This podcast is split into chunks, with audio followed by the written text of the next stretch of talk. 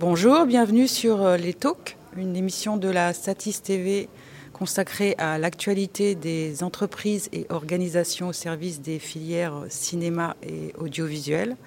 Pour ce premier talk, j'ai le plaisir euh, d'accueillir l'un des fondateurs de la société Spline, une société qui s'est donné la mission d'augmenter la capacité créatrice euh, des productions, avec euh, notamment à son origine, à sa création en 2018, une offre de motion control Aujourd'hui, euh, tout ça a beaucoup euh, évolué et euh, Spline entre dans une nouvelle étape avec l'arrivée d'une offre de production virtuelle.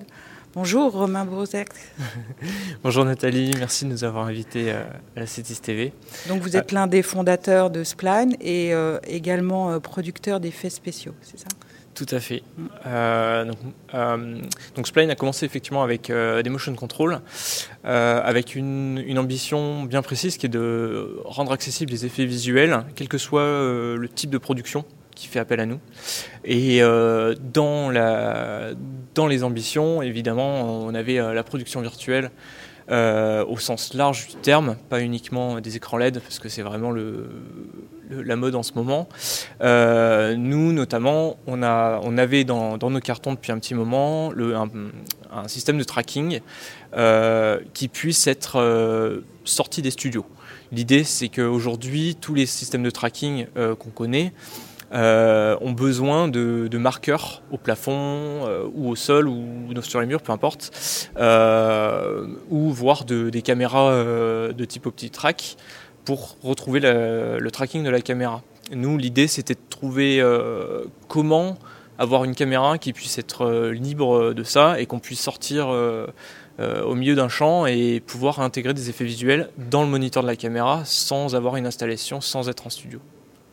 Donc vous avez commencé par vous poser un cadre problématique et après vous êtes euh, allé à la pêche aux technologies Oui, exactement. En fait, on a, bah, on a fait une, étude de la concurrence pour savoir un petit peu euh, dans quel sens euh, tout le monde allait.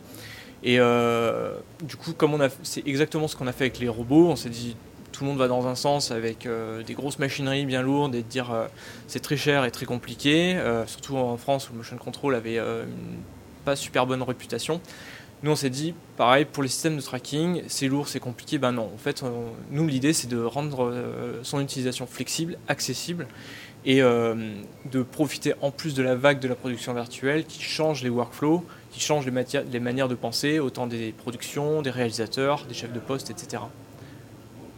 Pour euh, développer cette solution, vous êtes entouré de nouvelles compétences professionnelles oui, surtout, euh, alors évidemment, nous on a, on a notre directeur euh, RD qui est euh, rentré chez Spline en septembre, en septembre 2019, et qui a directement attaqué sur le sujet pour développer le système de tracking qui s'appelle Flynn. Je vous propose de regarder le, petit teaser qu'on a fait de la version bêta qui nous permet de montrer à quoi ça ressemble.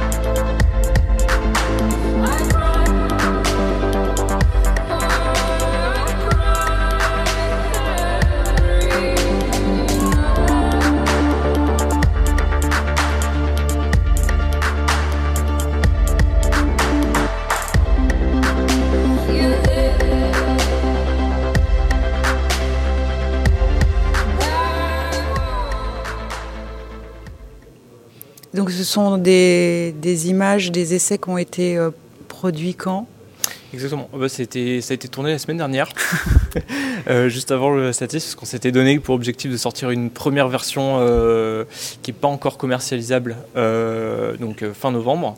L'idée étant que notre premier marché, ça sera des petites productions pour avoir des retours applicatifs et vraiment comprendre les besoins et les retours des chefs opérateurs, des réalisateurs et de l'équipe image de manière globale. ensuite, on, ira vers d'autres marchés un peu plus demandeurs, mais qui demandent aussi des spécificités techniques un peu plus costauds, comme, comme la série télé ou, ou le broadcast. C'est une offre euh, qui prend euh, forme sous forme de service? Oui, donc pour l'instant, ça sera du service sur tout ce qui est, euh, est unitaire, donc publicité et, et clip et, fiction. après, quand on en sera à la, phase, à la seconde phase de commercialisation, là on sera à même de vendre le système euh, plug and play euh, sans la service, parce que n'importe quelle société euh, d'effets visuels ou de prestations techniques pourra s'en servir. Toute technologie, tout outil comme ce stylo a un avantage, enfin des avantages et des inconvénients. Si vous pouvez lister un petit peu plus, euh, développer un peu plus les avantages et, puis donner euh, quelques restrictions Bien sûr. Alors là aujourd'hui, euh, bah, en avantage, c'est d'être agnostique de, toute problématique de studio. on peut tourner vraiment n'importe où et on n'a pas de, de, temps de démarrage. On n'a pas de calibration à faire. Alors on a une calibration optique que vous avez vue où on, on a pour comprendre où se positionne la scène virtuelle et la scène réelle. Donc ça, c'est une calibration qui est obligatoire parce que c'est pour aligner euh, le monde réel et le monde virtuel. Euh, il faut que les optiques aient été euh, enregistrées en amont. On a une calibration optique, mais qui est enregistrée lors des essais caméra. donc aujourd'hui, j'ai une boîte d'effets visuels aussi et on, fait les distortion grids pour, pendant les effets caméra. Donc un, ça, on s'intègre complètement dans le process qui existe aujourd'hui. Euh, bah, dans les avantages, c'est que le, système est quand même très très simple. Euh, on ne gêne pas, il est tout petit, donc euh, on ne gêne pas la caméra. Alors il y a déjà beaucoup de choses sur une caméra, mais bon, on va en rajouter un petit peu, mais c'est pas très lourd, surtout par, rapport à ce que ça rajoute dans le moniteur de retour, de voir les effets visuels. Autant pour le chef opérateur de pouvoir cadrer ce qu'il est en train de filmer, c'est quand même vachement bien pour le réalisateur, euh, pour les, acteurs de savoir euh, dans, quoi ils, dans quoi ils jouent. Euh, voilà. Et dans les inconvénients, évidemment, on a une histoire de latence. Aujourd'hui, on a 10 frames de latence.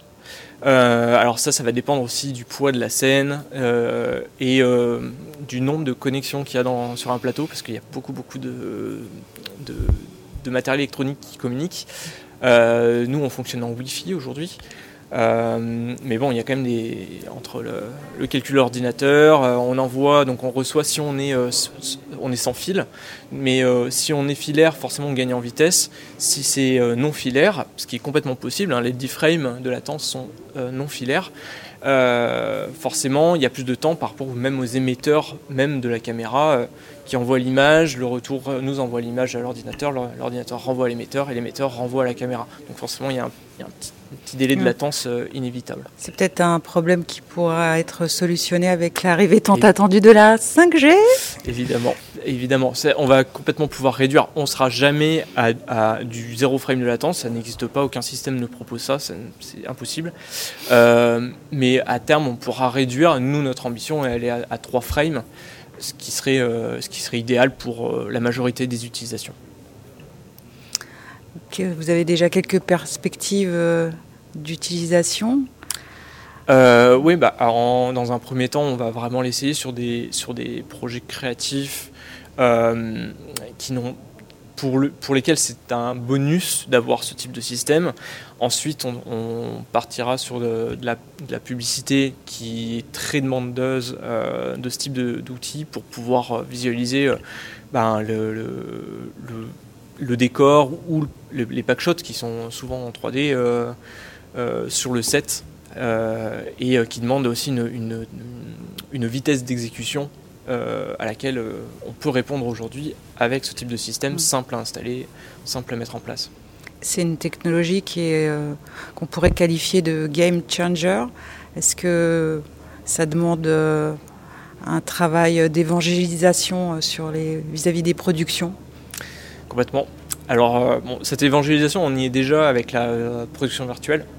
Parce que la production virtuelle, c'est un, un grand terme que tout le monde utilise, mais peu de gens connaissent vraiment les grandes contraintes que ça impose. Euh, tout le monde s'y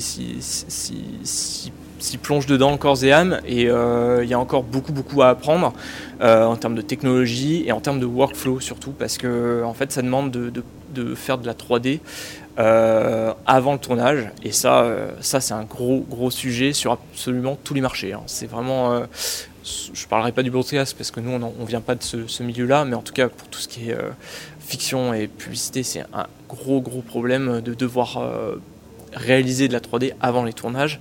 Donc le fait que de mon background de producteur d'effets visuels, ça me permet, euh, de, pouvoir en parler et, d'évangéliser auprès des producteurs, des, créatifs et même des techniciens qui sont souvent des, prescripteurs pour nous euh, de genre d'outils parce que c'est, quand même intéressant euh, pour tout le monde de voir sur le plateau les effets visuels et, et, d'apporter un, un petit peu de, de renouveau quoi, sur le plateau. Merci Romain Bourzex.